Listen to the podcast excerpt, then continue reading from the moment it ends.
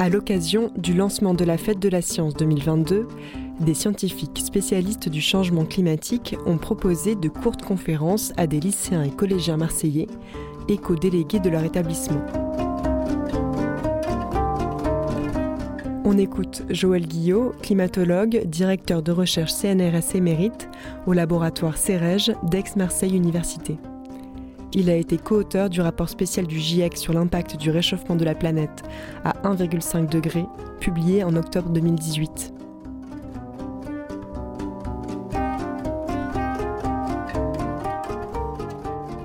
Comme tu l'as dit, je suis paléoclimatologue au départ. Et un paléoclimatologue, c'est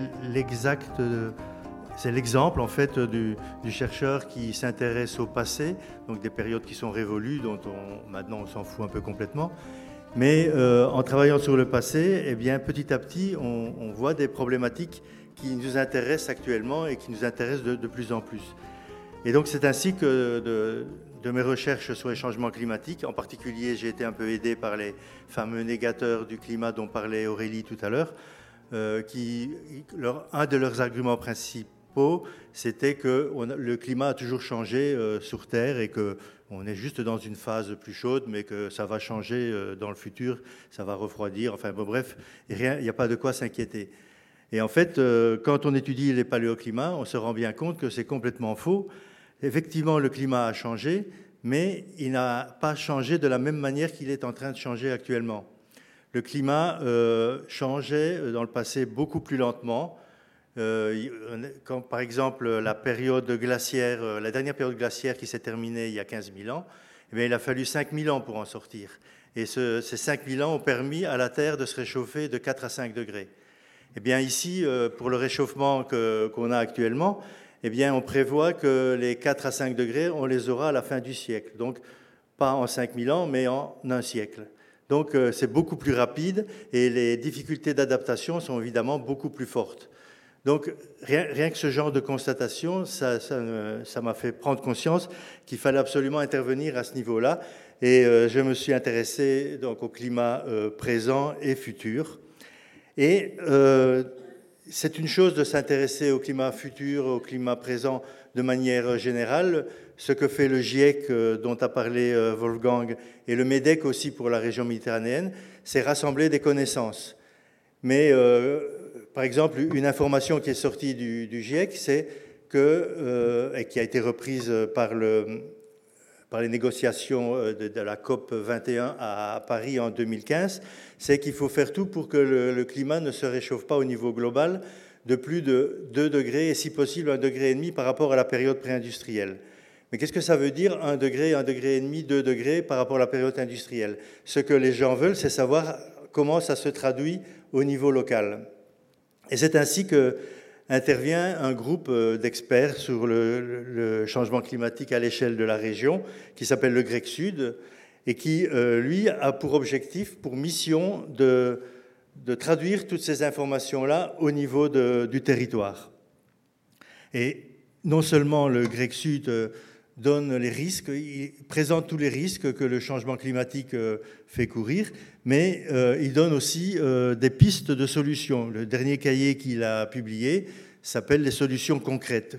Comment on peut atténuer les changements futurs au niveau de la région et comment on peut s'adapter aux changements qui sont déjà bien présents. Voilà, donc je me suis dit, et en fait, c'est une question qu'on se pose quand on fait des interventions comme celle-ci. C'est euh, comment éviter de faire des catalogues sur les changements euh, climatiques au niveau de la région? On peut, je pourrais prendre euh, la liste des, changements, les températures, les précipitations, les écosystèmes, les incendies, etc., les événements extrêmes, et, ça reste relativement ennuyeux. Alors, et en fait, ce que les, médiateurs des sciences, et en particulier ceux du climat, nous incitent, et ça c'est vraiment quelque chose qu'il faut acquérir, le chercheur n'est pas a priori apte à, communiquer, donc il faut apprendre ce métier-là, eh bien, euh, comment euh, raconter un petit peu la gravité euh, du changement climatique? Alors, je vais vous donner quelques exemples de la façon dont il me semble qu'il pourrait être fait. C'est, comme on dit dans le milieu de la communication, de la médiation scientifique, il faut raconter une histoire. Alors, par exemple, c'est quoi un climat méditerranéen? Le climat méditerranéen, on l'a tous appris en géographie à l'école, c'est des étés qui sont secs et chauds, c'est des hivers qui sont relativement doux, et puis on a une mer Méditerranée qui est à côté, qui a une influence importante. Et euh, voilà, ça c'est le climat méditerranéen. Et en quoi euh, ce climat méditerranéen euh, fait que les choses qu'on connaît et qu'on va connaître de plus en plus sont vraiment difficiles à, supporter Eh bien simplement, c'est que la situation la plus extrême de ce climat méditerranéen, eh bien c'est ça justement qui va s'empirer dans le futur. Prenons l'exemple de la température la température euh, a déjà augmenté de 1,1 degré au niveau global. Au niveau de la Méditerranée, on est à peu près à 1,5 degré. Bon, c'est encore difficile à, matérialiser. Qu'est-ce que ça veut dire 1,5 Mais maintenant, quand on sait que c'est l'été qui se réchauffe le plus, et qu'en plus c'est les températures maximales, c'est-à-dire les températures de l'après-midi euh, qui se réchauffent le plus, on se rend compte que là, on est vraiment dans une situation extrêmement favorable aux canicules. On a connu euh, euh, trois vagues de canicules au niveau de la France, mais euh, pour les gens de, Provence, on sait que ces trois vagues de canicules, en fait, ont été, ont été continues sur plus d'un mois. Et en fait, c'est une seule grande vague de, canicules qu'on a connue. Et maintenant, la canicule, c'est une chose. Si on vit à la campagne ou si on vit en ville, c'est encore différent. Euh, Catherine en a parlé, euh, la température de, la ville, elle est jusqu'à 7, euh, peut-être 10 degrés de plus que celle de la campagne environnante. Donc, si on habite en région méditerranéenne, on a des étés caniculaires. Si on habite en ville, dans une région méditerranéenne, eh bien, c'est encore beaucoup plus difficile à supporter. Et évidemment, on arrive tout de suite à la nécessité de rafraîchir euh, le climat urbain et donc de contrer ces îlots de chaleur urbains donc par la végétalisation. Alors, il faut savoir que 80% des habitants euh, de la région PACA habitent en ville. Donc, ce, problème est vraiment très très important euh, pour notre région. Et le problème aussi, c'est que notre beau littoral, que le monde entier nous envie, est de plus en plus bétonné et on comprend tout de suite que ces canicules urbaines vont devenir tout à fait insoutenables si on n'en revient pas au végétal. L'INSEE nous annonce déjà que cet été a occasionné euh, un surplus de 10 000 morts pour toute la France. On n'a pas les chiffres pour la région, mais c'est certainement euh, du même ordre de grandeur, enfin proportionnellement. Alors, une autre caractéristique des étés méditerranéens, c'est qu'ils sont secs. On a euh, trois mois de sécheresse par an. Mais, dans le futur, eh ces organismes comme le GIEC, comme le Grec Sud nous disent ben, on en aura quatre ou cinq euh, dans le futur. Donc euh, cinq, mois de sécheresse, ça va être euh, difficile à, supporter. Et notre agriculture qui souffre déjà du manque d'eau, parce que c'est vraiment un problème limitant pour le climat méditerranéen, eh bien, euh, ça va euh, continuer. Déjà, euh, cette année, eh bien, on a 30% d'eau en moins cet été. Les forêts aussi souffrent de la sécheresse. Et si elles ne font que souffrir de la sécheresse, ça va encore, mais encore de plus en plus souvent, elles brûlent. Et on a eu 46 000 hectares au niveau de la France qui ont brûlé cet été. Et le GIEC et MEDEC nous annoncent que la surface forestière brûlée pourrait doubler d'ici la fin du siècle. Alors heureusement, on peut dire, à cause de la déprise agricole, on a de plus en plus de forêts. Euh, c'est vrai sur toute la France, ça. Alors est-ce que euh, cette euh, augmentation des superficies des forêts va compenser l'augmentation des surfaces brûlées? Ce n'est pas du tout évident. Et alors je voulais aussi prendre un autre exemple qui est la mer, parce qu'évidemment, la mer, c'est quelque chose de fondamental. le niveau des mers a monté de 20 cm et euh, elle pourrait monter jusqu'à un mètre et peut-être même plus, ça dépend des, événements extrêmes au niveau de l'Antarctique, euh, à la fin du siècle. Évidemment, ça c'est un gros problème pour euh, nos plages qui accueillent tant de touristes. Il faut savoir que la région méditerranéenne est la région la plus touristique au monde, où il y a le plus de touristes qui viennent. Mais ce n'est pas que les touristes, il y a aussi des problèmes pour les habitations, pour les infrastructures. Alors justement, là, on, s'aperçoit d'une chose, c'est que euh, la Méditerranée euh, a très peu de marées. Et euh, c'est un fait, ça a toujours été. Et donc, les, gens ont pris l'habitude de construire très près du rivage. et aussi bien des maisons que des infrastructures. Mais maintenant que le niveau de la mer est en train de monter, ben, toutes ces infrastructures et toutes ces habitations sont en danger. Par exemple, euh, on connaît déjà ce problème au niveau de la Camargue et les Saintes-Maries de la Mer, c'est un, bel exemple. Euh, les Saintes-Maries de la Mer, si on ne veut pas qu'elles s'appellent Sainte-Marie sous l'eau d'ici la fin du siècle, eh bien, on va être obligé de déplacer la ville vers l'intérieur du pays. Donc tout ça, c'est des choses qui se prévoient à l'avance et les scientifiques ont vraiment euh, beaucoup de choses à dire sur euh, la façon de, s'adapter à ce genre de, problème. Et euh, vous, me direz peut-être qu'il suffirait de faire des digues. Déjà, il y a, déjà des digues en, Camargue, mais elles ne seront certainement pas suffisantes d'ici quelques dizaines d'années. il faudrait les monter sans arrêt, ce ne sera, pas possible. Par contre, la nature nous offre des solutions. Euh, ce qu'on appelle des solutions fondées euh, sur la nature. Et les zones humides littorales sont une bonne solution pour lutter contre la hausse du niveau de la mer. Et malheureusement, euh, l'artificialisation des sols, le changement d'occupation des terres, fait que les zones humides littorales ont diminué de 50% sur les 50 dernières années. Donc, la science nous dit, ben voilà, ce qu'il faut faire, c'est rétablir, restaurer toutes ces zones humides de manière à pouvoir lutter contre ces problèmes. C'est ce qu'on appelle une bonne adaptation. Et la digue, par exemple, eh bien, c'est ce qu'on pourrait appeler une maladaptation, une mauvaise adaptation, parce que c'est du court terme et euh, sur le long terme, eh bien, ça occasionne d'autres problèmes. Alors, euh, parlons un petit peu aussi de la biodiversité. Euh, notre mare nostrum, qui est la mer Méditerranée, eh bien, malheureusement, elle se réchauffe deux fois plus vite que les océans. On l'a bien vu euh, cet été, on a eu des températures de surface de la mer, par exemple au large de la Corse, jusqu'à 30 degrés. Eh bien, euh, c'est très très euh, mauvais pour les, habitants de, cette mer. Alors, c'est une aubaine pour les espèces tropicales qui nous viennent du canal de Suez et du détroit de Gibraltar, également des bateaux aussi. Donc, ces espèces tropicales qui sont de plus en plus nombreuses envahissent, et on en trouve maintenant euh, dans, le, dans le golfe du, Lion, parce que euh, la température a suffisamment augmenté pour que ces espèces se sentent bien chez nous. Malheureusement, elles, remplacent ces espèces, des espèces qui, elles, sont là de, tout temps chez nous. Et donc, il va bien falloir adapter nos habitudes culinaires, parce que bientôt, ce ne sera plus les mêmes poissons qu'on pêche dans ces eaux.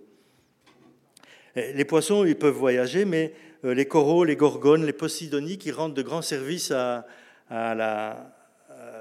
aux humains euh, du littoral, eh bien, eux ne peuvent pas voyager et ça, ça va faire des, ça fait des dépérissements qui sont préjudiciables. Il ne faut pas oublier que la mer absorbe 90%, enfin l'océan en général, absorbe 90% de la chaleur qui est générée par nos activités et elle absorbe 25% du CO2 qui, est émis par nos, par nos énergies fossiles. Donc la mer nous rend un fier service et on lui doit une fière chandelle. Mais euh, tout ça, ça se paye cash parce que la conséquence de tout ça, c'est que l'eau devient de plus en plus acide et ça contribue à fragiliser beaucoup d'organismes marins, en particulier ceux qui ont des coquilles. D'ailleurs, on, projette, et ça c'est un des résultats euh, consignés dans les rapports du, du MEDEC, c'est qu'on pourrait, on pourrait ne plus élever de moules dans le golfe du Lion euh, d'ici la fin du siècle. Donc vous voyez, euh, le, chercheur est là pour euh, présenter un peu tous les problèmes et faire en sorte que les décisions politiques, ce n'est pas le chercheur qui doit imposer les décisions politiques, ça c'est une affaire de démocratie, mais c'est de montrer la voie et de prendre des décisions à temps, parce que plus on attend, plus c'est les, décisions qu'il faudra prendre seront difficiles à prendre et plus euh, ça devra être euh, rapide. Et euh, j'ai encore deux petites choses à, raconter avant de terminer. ce qui se passe au niveau de la région. Est-ce que, la région, ça c'est quand même quelque chose d'utile à savoir, est-ce que la région a une grande part dans le réchauffement actuel? J'espère d'ailleurs que cette fête de la science permettra peut-être de discuter de, tout ça et d'arriver à ce qu'on appelle la science participative qui, qui permettrait de, discuter de, différentes solutions possibles. La, région euh, est plus émettrice de gaz à effet de serre que, la moyenne nationale. Ça, c'est une chose. Donc, euh, on a beaucoup d'industries dans les Bouches-du-Rhône. Eh bien, tout ça, ça contribue à émettre euh, beaucoup de gaz à effet de serre. Et les premiers émetteurs sont justement l'industrie, 38%, le transport routier, 28%. Et vous savez que notre région aime beaucoup l'automobile individuelle. Donc là, on n'est pas du tout sur le chemin de, régler le, problème. On ne produit pas beaucoup d'énergie renouvelable, même si M. Madrol a dit qu'on avait des hydro on avait les éoliennes en mer. Euh, il y a beaucoup de réticence à installer des éoliennes en, région PACA et les panneaux photovoltaïques euh, ne sont pas toujours euh, construits de manière la plus efficiente qui soit. Donc, si on examine les évolutions des émissions depuis 2007, on voit que quand même plusieurs de tous ces secteurs sont en diminution. Donc les, les, émissions de gaz à effet de serre diminuent, mais pas les transports. Les transports, ça continue à augmenter. Donc, euh, ce que la science nous dit, c'est que la priorité pour les politiques régionales de réduction des gaz à effet de serre, eh bien, ça doit être euh, le transport. Et donc, il va falloir mettre en question la place de la voiture individuelle, qu'elle soit thermique ou électrique d'ailleurs. Euh, il faut absolument radicalement repenser cette place. Il n'y a pas d'alternative au transport collectif. Alors maintenant, pour conclure, je vais un petit peu revenir à la place de la science dans notre société. Ben, vous avez, avec ce que je vous ai raconté maintenant, vous voyez qu'elle est, est importante. Et ce que je peux vous ajouter, c'est que les scientifiques alertent euh, depuis euh, très longtemps. Hein, le premier rapport du GIEC est sorti euh, au début des années 90. Et à ce moment-là, les scientifiques mettaient beaucoup de, de prudence dans, dans leur constatation et il nous disait le climat est peut-être en train de se réchauffer. Dans le rapport suivant, il est peut-être en train de se réchauffer et c'est peut-être l'homme qui en est le responsable. Et, puis maintenant, le dernier rapport, le sixième, euh, il n'y a plus d'hésitation possible. Le climat le réchauffement du climat est dû à l'homme et voilà, c'est une certitude. Et c'est dommage qu'il ait fallu attendre la certitude avant de prendre des décisions, parce que si on avait réagi euh, il y a une dizaine d'années, eh bien, au lieu de diminuer nos gaz à effet de serre de 7% par an, comme il faut le faire maintenant pour arriver à la neutralité en 2050, eh bien, on aurait pu se contenter de quelques pourcents par an et ça aurait été plus facile à, mettre en place. Donc, euh, les chercheurs euh, sont, si vous voulez, des, des lanceurs d'alerte, mais encore il faut qu'ils soient écoutés.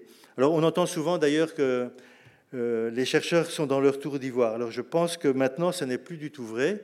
Euh, c'était peut-être vrai un certain temps, mais c'est maintenant vraiment plus euh, possible de, de, dire ça. Et le grec sud, d'ailleurs, en est une merveilleuse illustration, puisque la dizaine de cahiers qu'il a produits, c'est le fruit du travail bénévole, donc ce n'est pas du travail payé, les, les chercheurs font ça en plus de leur travail de recherche de centaines de chercheurs de la région. Mais maintenant, il faut que nos résultats se traduisent dans les politiques territoriales. Ça, c'est un problème de démocratie, comme euh, je l'ai dit tout à l'heure. Mais ça en va de l'habitabilité de, de, la région. On ne pourra pas dire à nos enfants et petits-enfants qu'on ne savait pas. Ce sera dur de changer notre mode de vie. Il y aura de nombreux euh, problèmes à résoudre, mais il y aura aussi euh, des co-bénéfices, que ce soit en termes de santé, d'économie, hein, une économie verte. Euh, peut avoir des, effets euh, beaucoup plus positifs que notre système économique actuel, et également de qualité de la vie.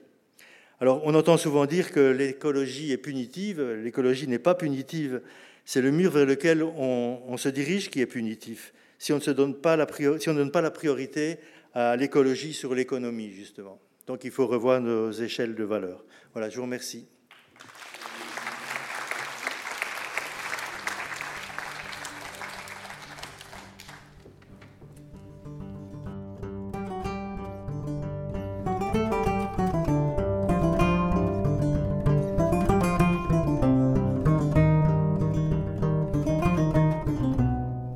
D'écouter une conférence de Joël Guillot donnée à des lycéens et collégiens marseillais, éco-délégués de leur établissement à l'occasion du lancement de la Fête de la Science 2022 à Coscar Méditerranée. Retrouvez les événements proches de chez vous sur le site internet de la Fête de la Science.